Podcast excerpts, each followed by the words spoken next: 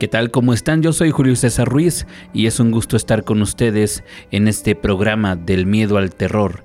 Es momento de hablar de temas paranormales y por eso está con nosotros Mónica Reinaga. Mónica, ¿cómo estás? Muy bien, Julio. Hola, Paulina. Yo estoy muy feliz de seguir aquí contándoles estas historias tan extrañas, misteriosas y que esperamos les transmita pues este sentir del miedo al terror y pues bienvenidos sean. Paulina, ¿cómo estás? Gusto en saludarte. Muy bien, muy bien. Un gusto estar acá con ustedes, Moni, Julio y con todos ustedes, Radio Escuchas, porque hoy, pues bueno, vamos a tener un montón de cosas que nos van a llevar del miedo al terror. El tema del día en el programa, huéspedes. Esta palabra de huéspedes nos hace pensar en muchas cosas. Pensamos inmediatamente cuando tenemos un invitado en la casa, pero los invitados no siempre son como bienvenidos. ¿O qué tal que tú eres el huésped y encuentras algo extraño al lugar al que visitas?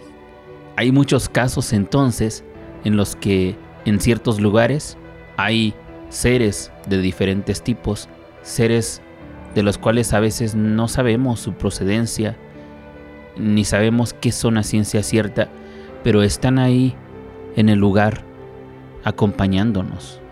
Y entonces hoy vamos a hablar sobre este tema que se llama huéspedes. Así que comenzamos del miedo al terror. Y bueno, yo les traigo una historia muy interesante este día y es que eh, en México, en Huesca de Ocampo Hidalgo, hay un lugar muy conocido como el Bosque de los Duendes. ¿Ustedes habían escuchado de este lugar? La verdad no. No, yo tampoco. Bueno, pues es un lugar muy interesante en el que hay historias muy peculiares que hoy les vamos a transmitir. Y es que miren, se dice que los duendes llegaron a esta parte de Hidalgo hace muchos años y que entonces este pueblo comenzó a ser muy próspero porque a los duendes les gusta que a la gente le vaya bien y además son seres muy simpáticos y muy trabajadores. Sin embargo, piden mucho respeto para eh, lo que consideran pues sus casas o su espacio y es por eso que afuera de este de este pueblo, que por cierto es pueblo mágico, Huesca de, de Ocampo Hidalgo, pues está su santuario o su lugar que se conoce como el Bosque de los Duendes. Si ustedes tienen la oportunidad de, visitar este lugar, de verdad háganlo porque van a tener pues una experiencia muy, muy agradable. ¿Me repites el lugar, por favor? Huesca de Ocampo en Hidalgo, es un pueblito mágico, está, que será como a unos 40 minutos de Pachuca, si no es que me di mal el tiempo cuando anduve por ahí. Eh, bueno, queda como a 40 minutos de Pachuca, que es la, una de las ciudades principales allá. Bueno, se, dice que hay manifestaciones de duendes en dos lugares. Aquí en el bosque de los duendes y también en los prismas. Los prismas son como una especie mm, como de cañadita con algunas cascaditas, pero las la forma que tienen las piedras son geométricamente muy curiosas y entonces se dice que los duendes pues les gusta mucho el orden y las cosas muy, son muy curiosos al detalle y que entonces por eso se formó tiene forma como de prismas las piedras.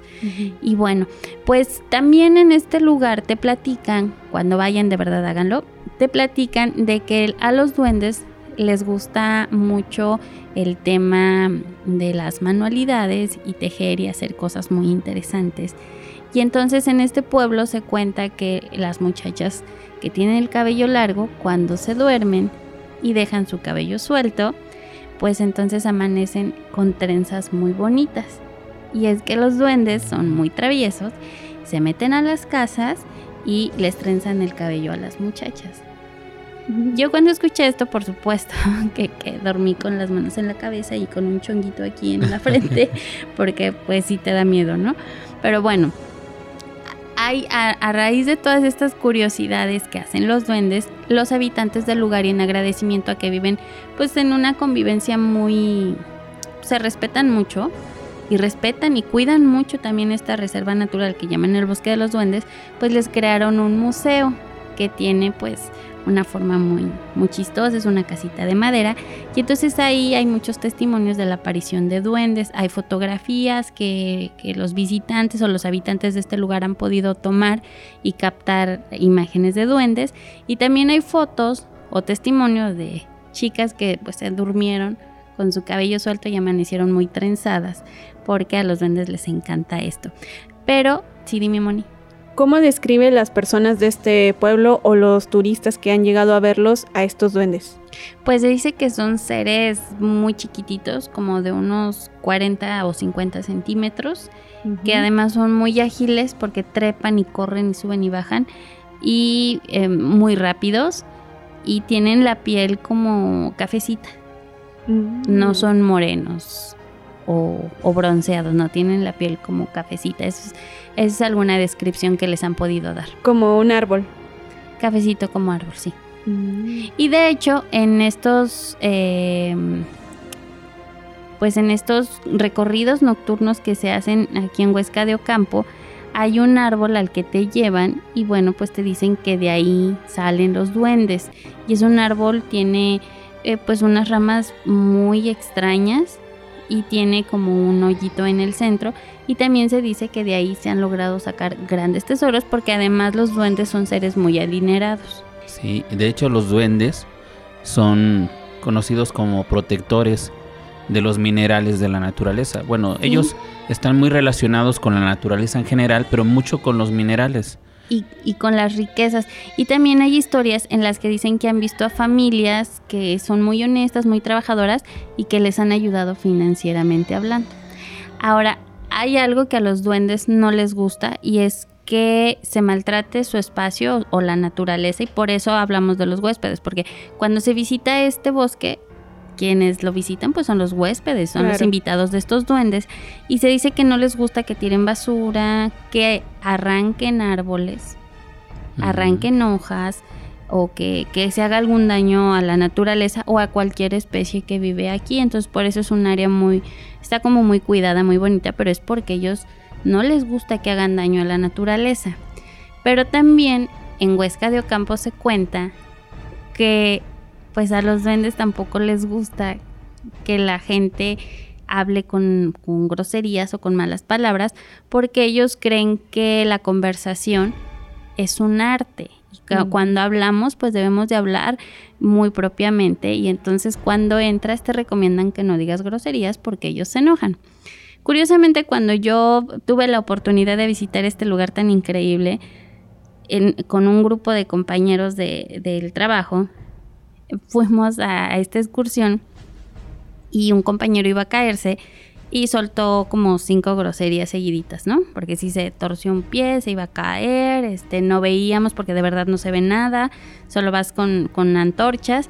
Y entonces además este cuate está como muy despistado y se aventó como cinco groserías seguiditas. Y dice que de la nada sintió que le dieron con una rama en la boca pero no en la espalda, no en la cabeza, no en un pie, o sea, no. Y no vio ni de dónde venía el ramazo. Y además fue muy chistoso porque habíamos pasado por ahí. O sea, si hubiera una rama, pues todos lo hubiéramos visto, ¿no? Por mal hablado. Por mal hablado le metieron. voy a llevar a varios amigos. El y le dieron. Julio, tú eres una especie de duende entonces. sí, porque no, no, no. Julio, deben de saberlo, nunca dice groserías. Es una persona muy educada y que hace un excelente arte al hablar. A mí no me darían un ramazo. A ti no te pegarían, entonces... A mí sí. Seguramente sí, Mónica. Y bueno, a mí también me hubieran pegado, pero me comporté muy bien. Y a este compañero, y de verdad ahí lo vivimos. Íbamos un grupo muy grande de personas y le dieron así, paz, ¿no? y, y de volteo no encontró la rama ni mucho menos. Y bueno, pues aquí está este museo que les hicieron. Em, si ustedes tienen la oportunidad de visitar este lugar, vayan, pero vayan con mucho respeto y bueno, pues ya saben, no cuenten, no digan groserías. les volviendo así rapidísimo al punto, les gusta que a la gente le vaya bien. Y también en este viaje tuve la oportunidad de ir a, una especie de como de ritual que se hace en el bosque con, con los duendes. Y hay un árbol en el que se pueden pedir deseos. Y entonces me regalaron como un cuarzo que, se da en, esta zona de Hidalgo. Eh, y, pues estuvo, estuvo muy interesante, pero el hecho de visitar un espacio en donde hay duendes es una experiencia que no pueden, no pueden dejar pasar. Entonces, cuiden mucho lo que hablan, respeten mucho a la naturaleza y respeten mucho a, los seres que a lo mejor no son idénticos a nosotros, pero que son seres vivos y que pueden ser muy divertidos y les pueden hacer unas trenzas increíbles. Sí, yo creo que nosotros a veces subestimamos lo que puede haber alrededor de nosotros, conviviendo con nosotros, cuando vamos a un lugar, lo que puede haber ahí, pero porque queremos anteponer la razón, porque queremos decir que sabemos todo y podemos explicar todo de este mundo, pero hay cosas que de verdad no tienen algo, algo lógico como el humano lo piensa. Así es, Moni. Pues si ustedes, ustedes tienen historias con duendes, por favor escríbanos, compártanoslas o mándenos audios y nosotros vamos también a ponerlas aquí en el programa porque son historias que de verdad nos llaman mucho la atención y sabemos que en toda la República hay duendes, eh, no solamente en estos lugares. En estos lugares hay más porque son lugares como muy de bosque, con mucha naturaleza alrededor, pero también se cuenta en las ciudades. Incluso, aquí en San Luis Potosí, por donde estamos transmitiendo, se cuenta, hay colonias en las que también se cuentan historias de duendes y que aquí son un poco diferentes, ¿no? Porque aquí ahora de cierta forma ellos son los huéspedes, ¿no? Porque ellos vienen a, nuestras casas. Pero también se cuenta que hacen travesuras, que a veces cuando los niños no se portan bien, les pegan chicles en el cabello o los encuentran, encuentran a los niños volteados. pero son cosas así que son muy inocentes, ¿no? Tampoco son cosas como a veces platicamos de fantasmas que nos hacen cosas muy feas, ¿no? Sino que estos son como cosas de niños. Como bien llevaditos, ¿no? Exactamente. Oye, yo he escuchado así ya rapidísimo, les cuento esto. Yo he escuchado de casas en donde se pierden los cubiertos o se pierden como, como, algún objeto, por ejemplo, o todos los cubiertos o todos los aleros, este, o todos los teléfonos, cosas así, ¿no? Oye, muchas cosas de joyas también. Joyas también, y después de tiempo las encuentran enterradas en los patios. Sí. Es cierto. Sí. Porque también se dice que a los duendes le gustan las cosas de oro, las, cosas, que de, brillan. de, plata, de oro, cosas que brillan, porque los duendes están considerados como seres elementales de la naturaleza, que son como de cierta forma las almas de ciertas cosas de la naturaleza, ¿no? Por ejemplo, tenemos las hadas, que son almas de las plantas, y tenemos a los duendes, que son almas de los minerales. Entonces, por lo tanto, ellos representan esto y son protectores de los minerales en general. Entonces, por eso, cuando se encuentran algo así, se lo llevan o lo guardan, porque a ellos les llama mucho la atención. Cuando, mm. cuando se les pierda una joya, mire, antes de echar reclamos en su casa, échele un vistazo a sus macetas o a su jardín, a ver si no se lo voló un duende. Oye, cuando dicen que hay un duende en alguna casa, eh, la forma en la que dicen que hay que resolver la situación para que no les cause algún problema, es que hay que dejarles dulcecitos. O, la, una guitarra bien afinada, dicen, bueno, una vez escuché una historia de que, que si tienes duendes en tu casa, pongas una guitarra perfectamente afinada en una mesa y que cuando andan ahí traveseando y caminando, explorando, pisan las cuerdas y, no les gusta el sonido de una guitarra muy afinadita, entonces se van. Sí. Pero a mí me causa algo mucha mucha curiosidad, o sea, ¿cómo escogen las casas los de, los duendes? Les caerás bien y se quieren ir a vivir contigo o, les gusta la casa o, creen que tienen muchas joyas y se van a vivir contigo o cómo? Yo creo que es porque les caes bien. porque algo encuentran en ti para estar en esa casa, porque son seres muy especiales, es decir, eh, no nada más se meten porque sí, sino tienen que estar a gusto en el lugar. Entonces, por lo tanto, sí tienen que escogerte. Y sin embargo, se cuenta inclusive de familias que cuando se mudaron de casa, el duende se fue con ellos. ¿En serio? Sí, entonces esas son cosas que se cuentan. Sí. O, sea, o, sea, que escogen a sus roomies. Los huéspedes. Qué interesantes eres, la verdad. Yo tengo una duda. Sí. Una duda para ustedes y también para los que nos escuchan. ¿Qué sienten al respecto de los duendes? ¿Les darían miedo? o les parecen curiosos, les parecen que es una buena compañía o que son seres pues, de respeto y que comparten espacio. A mí sí me daría miedo, la verdad, ¿Sí? ver uno. ¿Por qué? Porque es extraño, no estamos acostumbrados a ver a una personita pequeña. Entonces, naturalmente, le tenemos miedo a lo desconocido. Entonces, por lo tanto, sí, de primera instancia, sí, miedo me daría. A mí me daría miedo. Y obviamente que también. Pues sí, sí creo que es esta, esta condición de mucho respeto, pero.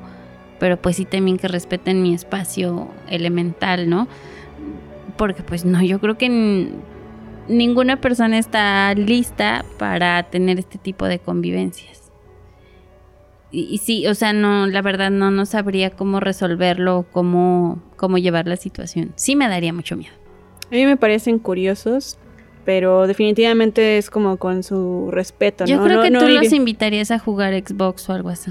No creo que quiera, no creo que precisamente por esto quieran como que entrar a mi casa porque dicen de, ay, este, no, no sé, no nos respeta algo así. No, no, no, totalmente es de respeto, pero me parecen muy curiosos. Sí, sí, muy interesante todo lo que estamos diciendo, todo lo que están diciendo ustedes.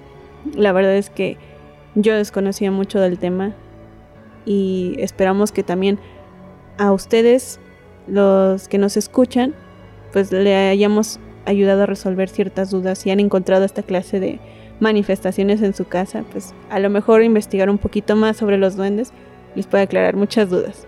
Pues continuamos con el tema de hoy que es los huéspedes y pues les recordamos que esperamos sus historias, que nos escriban sus experiencias en el 44 43 14 51 87.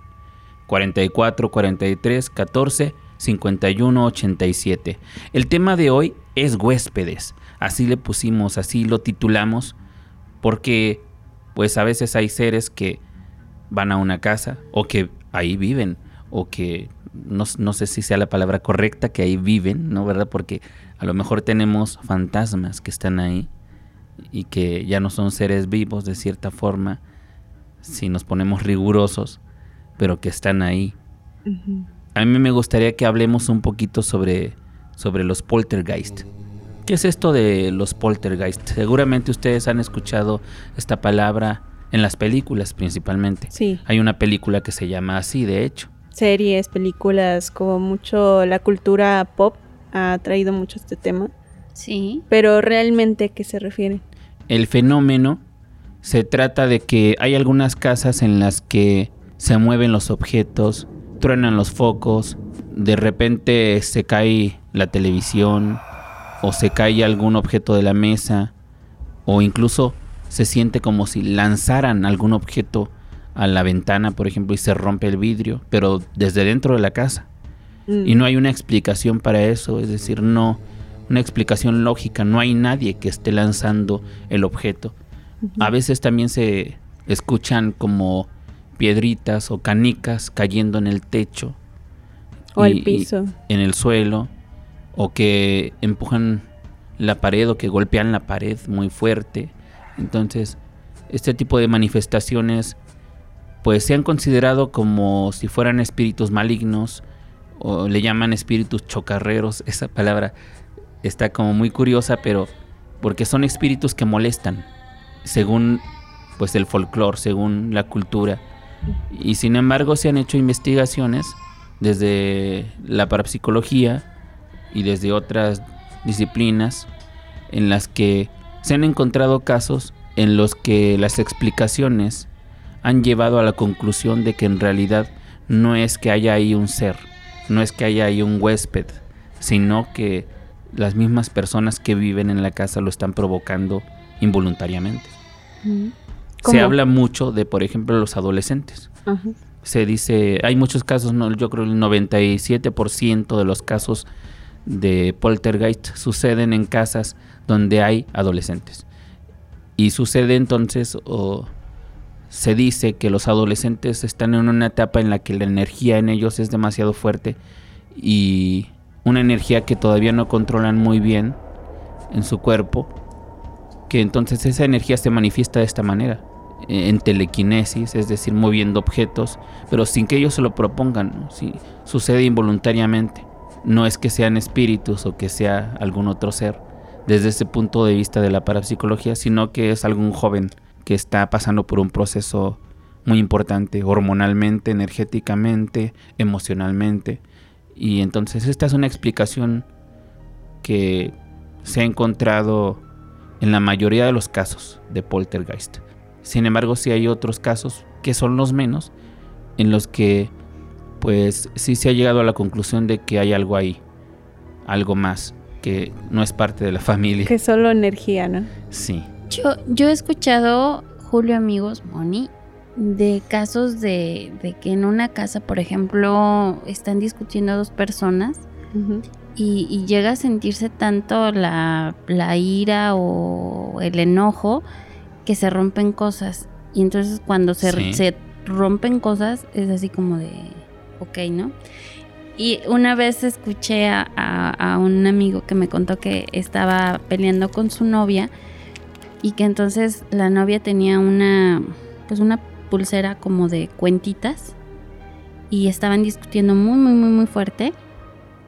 Y entonces que de la nada la, la pulsera de la chica explotó. Ujú. Pues sí, es decir, imagínense cuánta energía tenemos los seres humanos Sí. contenida a veces, ¿no? Las personas que no estamos acostumbrados a expresar mucho las emociones y que de repente llegamos a un punto en el que explotamos, pues es una en- energía muy fuerte realmente. Sí, yo recuerdo que cuando mis hermanos, bueno, mis hermanos son entre 6 y 7 años un poco más grandes que yo, pero cuando yo estaba como en la pubertad y ellos eran ado- adolescentes o adultos jóvenes, yo recuerdo que en mi casa escuchaba muchos ruidos, por ejemplo, el, el piso a veces como que sonaba como si hubiera pasos y no había nadie y todos estábamos, no sé, juntos y escuchábamos que alguien caminaba por el pasillo y nos quedábamos de, "Ah, pues, ¿qué fue eso, no? o los cuadros se caían de la nada y no había corrientes de aire que pudieran explicarlo, o también estos sonidos de las canicas que caen, o los trastes que a veces se, se escucha que se caen todos y vas a ver y no pasó nada, o sea, siguen ahí, no- ninguno se rompió o algo así. Yo creo que sí tienes razón de esto del Portergeist. Geist. Em, pues sí, muchas veces es como toda esta energía que tenemos cuando somos jóvenes Sí. y más si conviven pues varias personas en esta etapa. Muchas de las películas inclusive han tomado estos casos y este fenómeno de poltergeist para sus argumentos y algún, una que recuerdo que es muy emblemática es la de Carrie. Sí. Que ha tenido su remake incluso en los últimos años y donde vemos a una chica que está en la adolescencia y que tiene muchos sentimientos contenidos porque ha sido una chica que han hecho mucho bullying demasiado y entonces por lo tanto hay tantos sentimientos en ella que ya sabemos que en la película todo termina mal Sí. porque por el rencor, Como toda esta por el y- enojo que ella tiene que explota en algún momento y se manifiesta en expresiones paranormales que además eh, el personaje pues sí tenía ciertas habilidades pero eso es como una muestra a gran escala de cierta forma de lo que son los poltergeist. Es decir eh, las energías que hay contenidas en las personas y principalmente en los jóvenes o incluso también en personas que ya están a punto de morir porque en ellos están sucediendo muchos procesos energéticos que hacen que puedan darse este tipo de fenómenos. Entonces es algo que puede suceder mucho y a lo cual estamos expuestos y que puede ser terrorífico. Pues es momento ahora de escuchar uno de los testimonios que ustedes nos mandan y de los cuales estamos de verdad muy agradecidos. Y pues tenemos uno listo que vamos a escuchar y que vamos a comentar en un momento. Así que escuchemos. Pues bueno, lo que sucedió es que en una ocasión, no recuerdo las circunstancias, pero tenía que quedarme a dormir en casa de mi bisabuela, ¿no? La casa es una de estas que hay en el centro de la ciudad, que son pues muy grandes, son muy antiguas Y pues siempre hay cierto misterio, ¿no? En ese tipo de casas, pero pues para uno que vivió o estuvo ahí mucho tiempo, que la vez seguido, pues es normal, no notas tanto misterio como lo notas en otros lados. Eh, pues bueno, la casa esta, pues ya saben, es una de, de las que son del patio al medio y que los cuartos están alrededor, o sea, las habitaciones o cualquier cosa está alrededor del patio, por lo tanto, para ir de un cuarto a otro o al baño, hay que salir pues a la intemperie, ¿no? Al patio tal cual. La casa es muy grande, tal grado que hay dos árboles frutales, ¿no? O sea, hay uno de, de granada y hay otro me parece que de higo. Pues este, esto es importante porque pues en la noche ya se ve un entorno muy sombrío y hay que ser realistas. Eh, cuando estás en una casa de esas, pues las noches son muy diferentes, ¿no? O sea, se siente una, una vibra totalmente distinta a otra casa, más cuando tienes que salir en la noche al baño, que fue el caso de lo que me pasó. La, esa noche que tuve que quedarme a dormir, pues como siempre, la familia platicaba un rato todavía antes de dormir y después ya cada quien a su habitación. La cosa es que cerca de como a las 3 de la mañana, las 2, 2 y media, 3 de la mañana, me dieron muchas ganas de ir al baño, ¿no? Ya todo el mundo estaba dormido. Y, y, contrario a lo que pueda parecer, pues no me daba miedo, no se me hizo extraño tener que salir porque pues como ya dije, era algo muy normal, ¿no? Lo que me sacaba de onda es que pues hacía viento, ¿no? Y ahí sí como que ya son otras palabras, son palabras mayores, ¿no?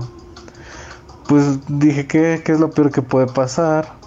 Me puse un suétercillo, salí, cerré la puerta del cuarto donde yo estaba y entonces empecé a sentir como el aire un poco más fresco, ¿no?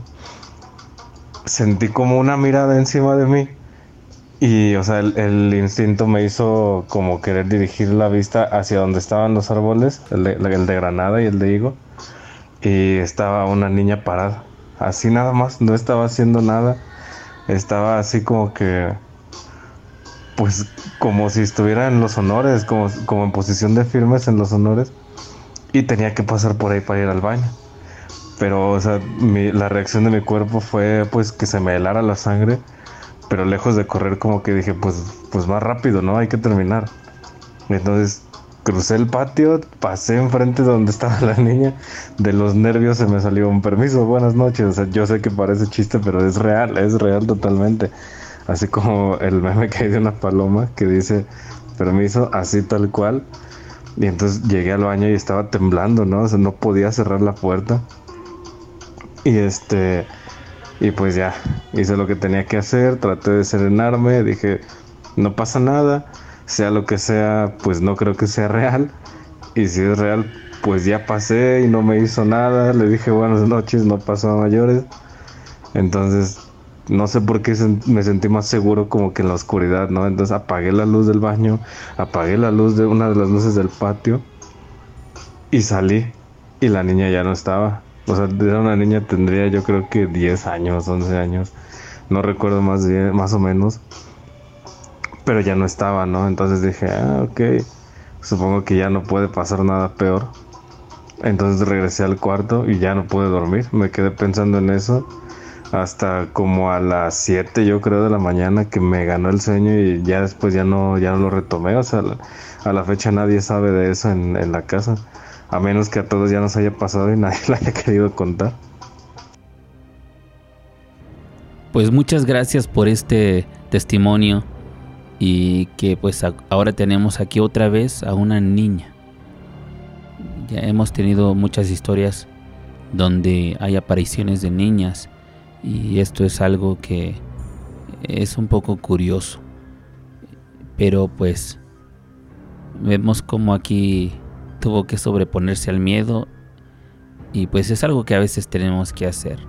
Es que hay veces en las que no sabes cómo, cómo reaccionar, porque cuando yo escucho esta historia, pienso, no, pues yo me hubiera regresado a mi cuarto y no sé, me aguanto, despierto a alguien así de, oye, estás viendo lo que yo vi, hay alguien ahí, de quién es la niña, no sé.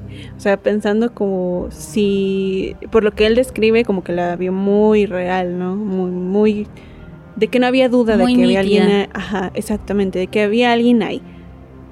Pero eso es lo que yo digo ahorita. De estar en esa situación.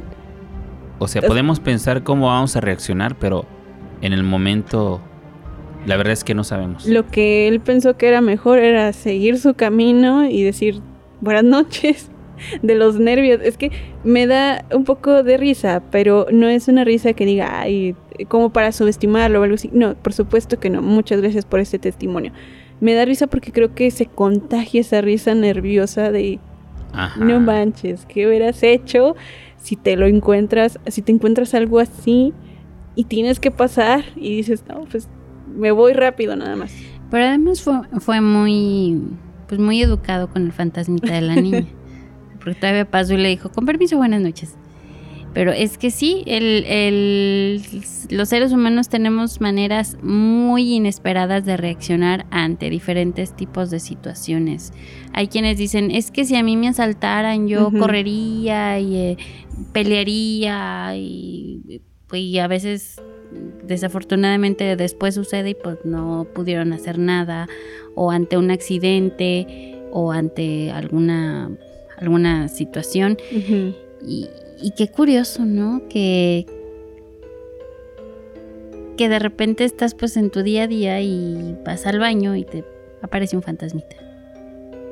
Pues así como él, esperamos que ustedes nos envíen sus experiencias, sus historias, ya sea por escrito o por un mensaje grabado en audio, así como este amigo que nos envió esta experiencia y le agradecemos mucho. Y Sí. pues estamos en este programa de hoy con este tema de huéspedes. Así que continuamos con estos temas. Si quieren mandarnos sus historias o compartirlas, tenemos el WhatsApp que es 44 43 14 51 87. Lo repito. 44 43 14 51 87. Ahí esperamos sus historias o que nos compartan ya sea un audio, algún texto, experiencia de otra persona también es válido porque pues a veces la persona lo cuenta pero dice, no, es que no sé cómo expresarlo, pues ahí le podemos ayudar a que, a que pueda ser escuchado también. Así es, y también nos pueden mandar sus historias a nuestra página de Facebook, que es del miedo al terror. También ahí denos un, un like, síganos y pues esté pendiente de todos los contenidos que tenemos a lo largo de la semana para todos ustedes. Y si nos están escuchando a través de Facebook, también pueden seguirnos en Spotify.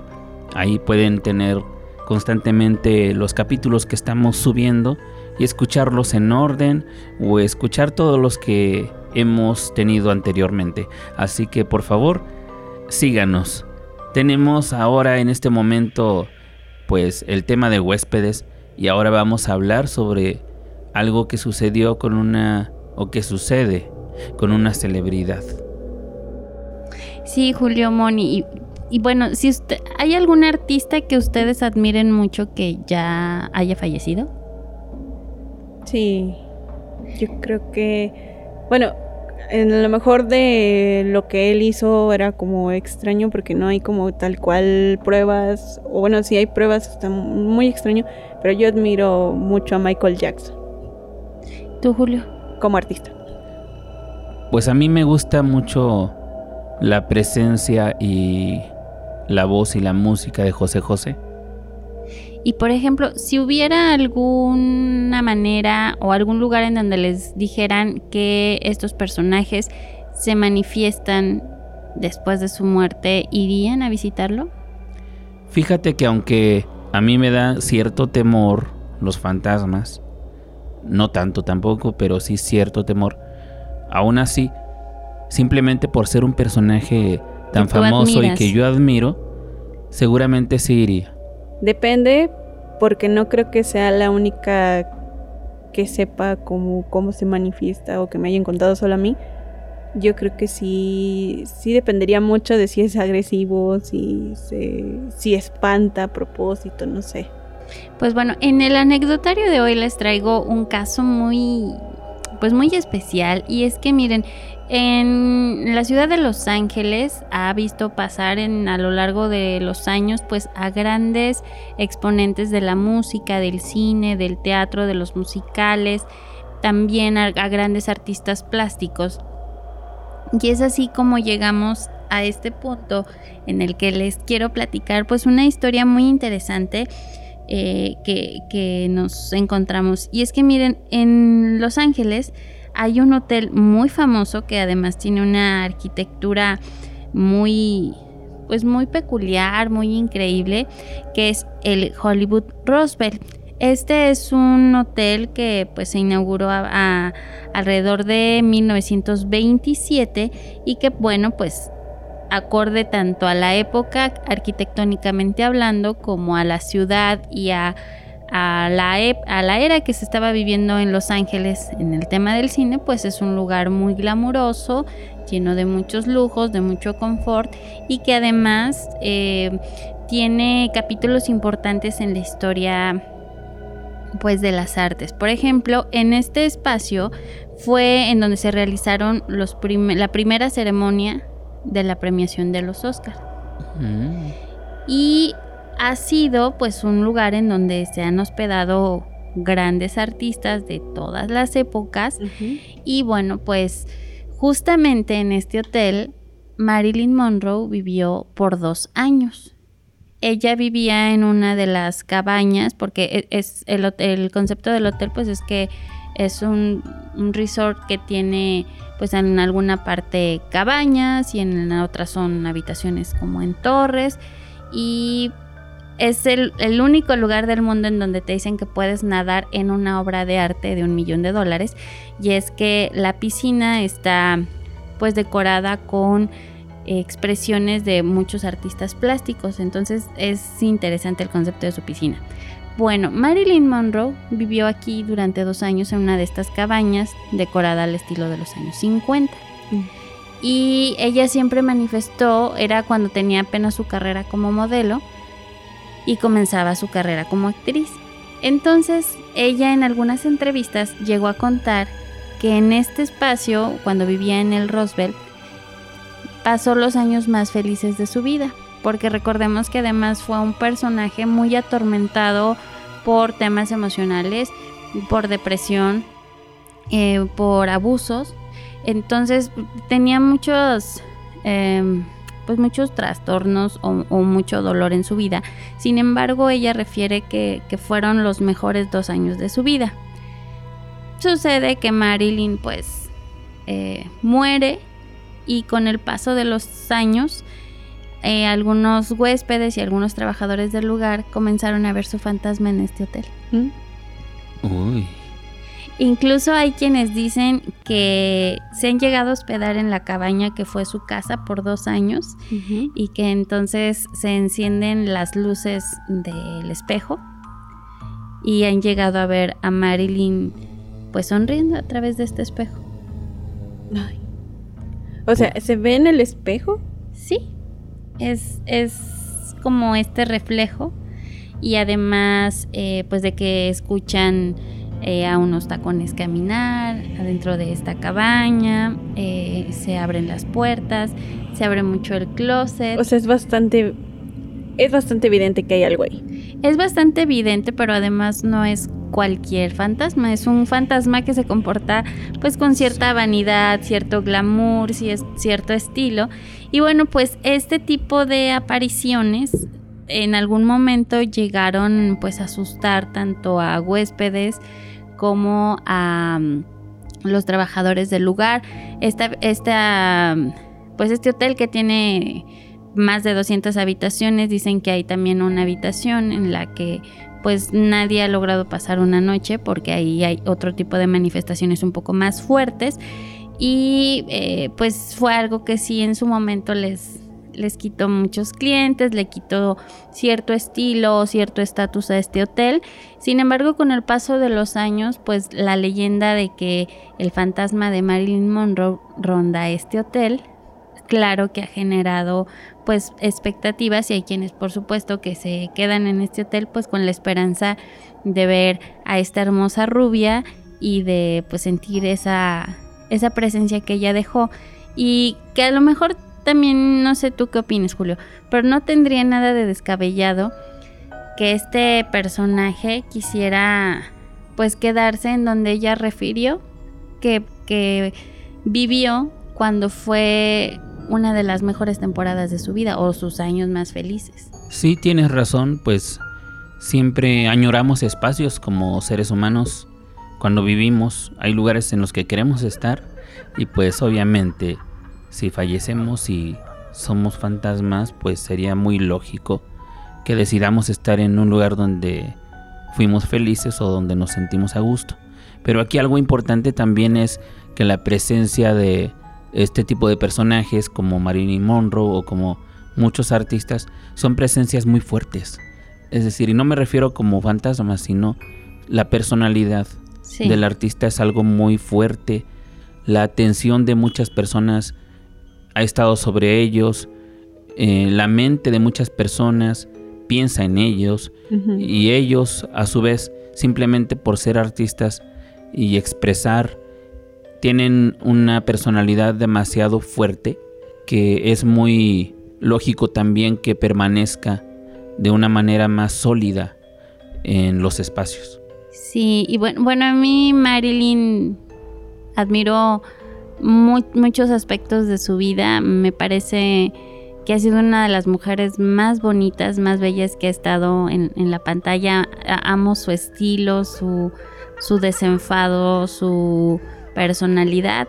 Entonces, si alguien en Los Ángeles nos está escuchando, si tienen alguna historia, si han visitado este hotel, por favor escríbanos y compártanos cómo ha sido esto.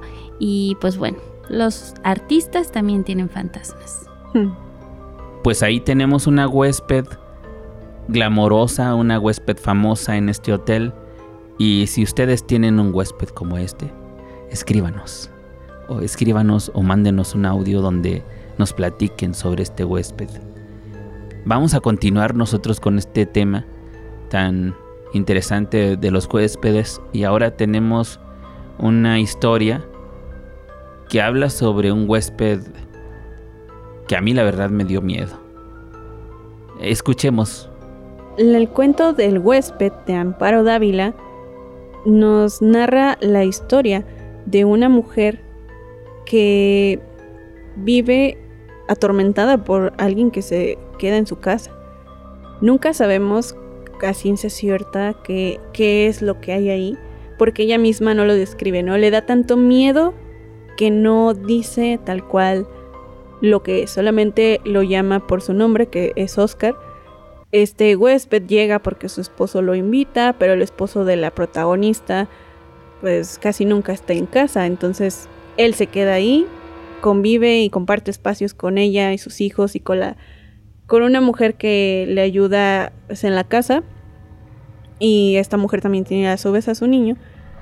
Pero ella misma cuenta cómo la atormenta su presencia y a los niños también le da miedo porque a veces ha atacado a los niños, pero a la mujer que le ayuda no. Entonces ella misma se pregunta qué es lo que atrae a esa presencia y si llegara a ser algo peligroso, ¿qué, qué podría hacer ella para terminar con eso? Bueno, les leeré un fragmento de este cuento, les repito, es El huésped de Amparo Dávila. Si quieren leerlo completo, pues está en diferentes páginas, pero bien, también les recomiendo muchísimo comprar estos libros de esta autora, no tienen pérdida alguna, son muy interesantes. Procedo a leerles un fragmento. Yo no podía dejar de mirar, de vez en cuando, hacia el cuarto de la esquina. Aunque pasaba todo el día durmiendo, no podía confiarme. Hubo muchas veces que cuando estaba preparando la comida, veía de pronto su sombra proyectándose sobre la estufa de leña. Lo sentía detrás de mí. Yo arrojaba al suelo lo que tenía en manos y salía de la cocina corriendo y gritando como una loca. Él volvía nuevamente a su cuarto, como si nada hubiera pasado. Creo que ignoraba por completo a Guadalupe. Nunca se acercaba a ella ni la perseguía. No hacía a los niños y a mí. A ellos los odiaba y a mí me acechaba siempre. Cuando salía de su cuarto, comenzaba la más terrible pesadilla que alguien pudiera vivir. Se situaba siempre en un pequeño cenador, enfrente de la puerta de mi cuarto. Yo no salía más. Algunas veces, pensando que aún dormía, Yo iba hacia la cocina por la merienda de los niños. De pronto, lo descubrí en algún oscuro rincón del corredor, bajo las enredaderas. ¡Allí está Guadalupe! gritaba desesperada. Guadalupe y yo nunca lo nombrábamos. Nos parecía que al hacerlo, cobraba realidad aquel ser tenebroso. Siempre decíamos, allí está, ya salió, está durmiendo. Él, él, él. Solamente hacía dos comidas. Una cuando se levantaba, al anochecer, y otra, tal vez, en la madrugada antes de acostarse. Guadalupe era la encargada de llevarle la bandeja. Puedo asegurar que la arrojaba dentro del cuarto, pues la pobre mujer sufría el mismo terror que yo. Toda su alimentación se reducía a carne. No probaba nada más. Bueno, este es el cuento del huésped, de nuevo se los menciono, de Amparo Dávila, y pues relata cómo esta mujer vive con terror de esa de ese huésped que se encuentra en su casa, que por no ser escuchada por su esposo, pues tampoco puede como deshacerse completamente de él. Y que literalmente toda la historia nos cuenta pues que sabe que está ahí, que no puede hacer mucho, pero que igual quiere hacer algo, entonces sentimos su desesperación y su necesidad por alejarlo de ella, de su familia y terminar con su presencia.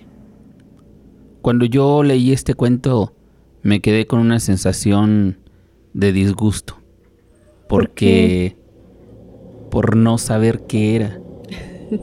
Pero, sin embargo, entiendo que puede ser algo tan, tan horrible que... Y como parte de la narración también se busca esto de que tal vez tú imagines de qué se trata, no solamente que te lo describan. Eso es algo que sí me impresiona y hace que la historia, la verdad, se mantenga en mí por más tiempo, ¿no? La recuerdo y vuelvo a esa sensación de incomodidad porque es algún ser molesto, un ser que hace sufrir y del cual no sabemos nada. Sí, porque es incómodo, pero no solamente eso, sino que realmente le da miedo. La lleva del miedo al terror, literal, porque no sabe cómo controlar esa situación.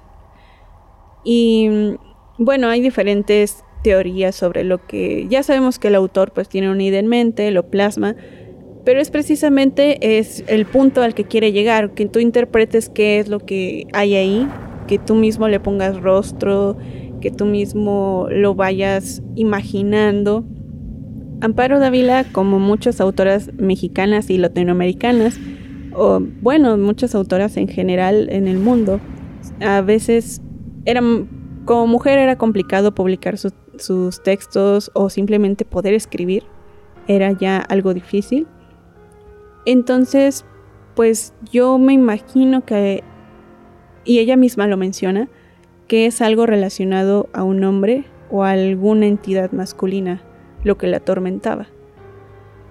Tú, Paulina, ¿qué te imaginas? Sí, se refiere obviamente a algo masculino, pero sí también creo que en este proceso creativo de, de los artistas hay gente muy talentosa como Amparo Dávila que, que hasta pudo haber sido una mascota y le dio toda esta connotación, toda este mm, toda esta incomodidad o terror que le generaba eh, pudo haberlo plasmado como, como algo que la tenía totalmente cautiva en su propia casa, ¿no? Porque condicionaba muchas de las actividades de ella y de su familia a la presencia, a la presencia de, de este huésped. Y además llama mucho la atención que dice que su esposo lo invita a vivir ahí. Sí. Sí, yo creo que, que puede ser, puede ser muchas cosas. Depende de con qué empatice el lector. Puede ser todo, puede ser, puede ser una presencia eh, a lo mejor hasta fantasmal o puede simplemente ser un invitado incómodo o puede también ser a lo mejor una mascota con la que ella no se llevaba bien, porque también suele pasar, las mascotas también son por parte de nuestra familia, pero pues algunos son huéspedes también. Claro, pues si ustedes tienen algún comentario sobre esta historia, pues por favor compártanlo con nosotros. Estamos en el Facebook, en la fanpage, en Del Miedo al Terror. Y también tenemos un WhatsApp al que nos puede escribir el 4443 14 51 87 4443 14 51 87.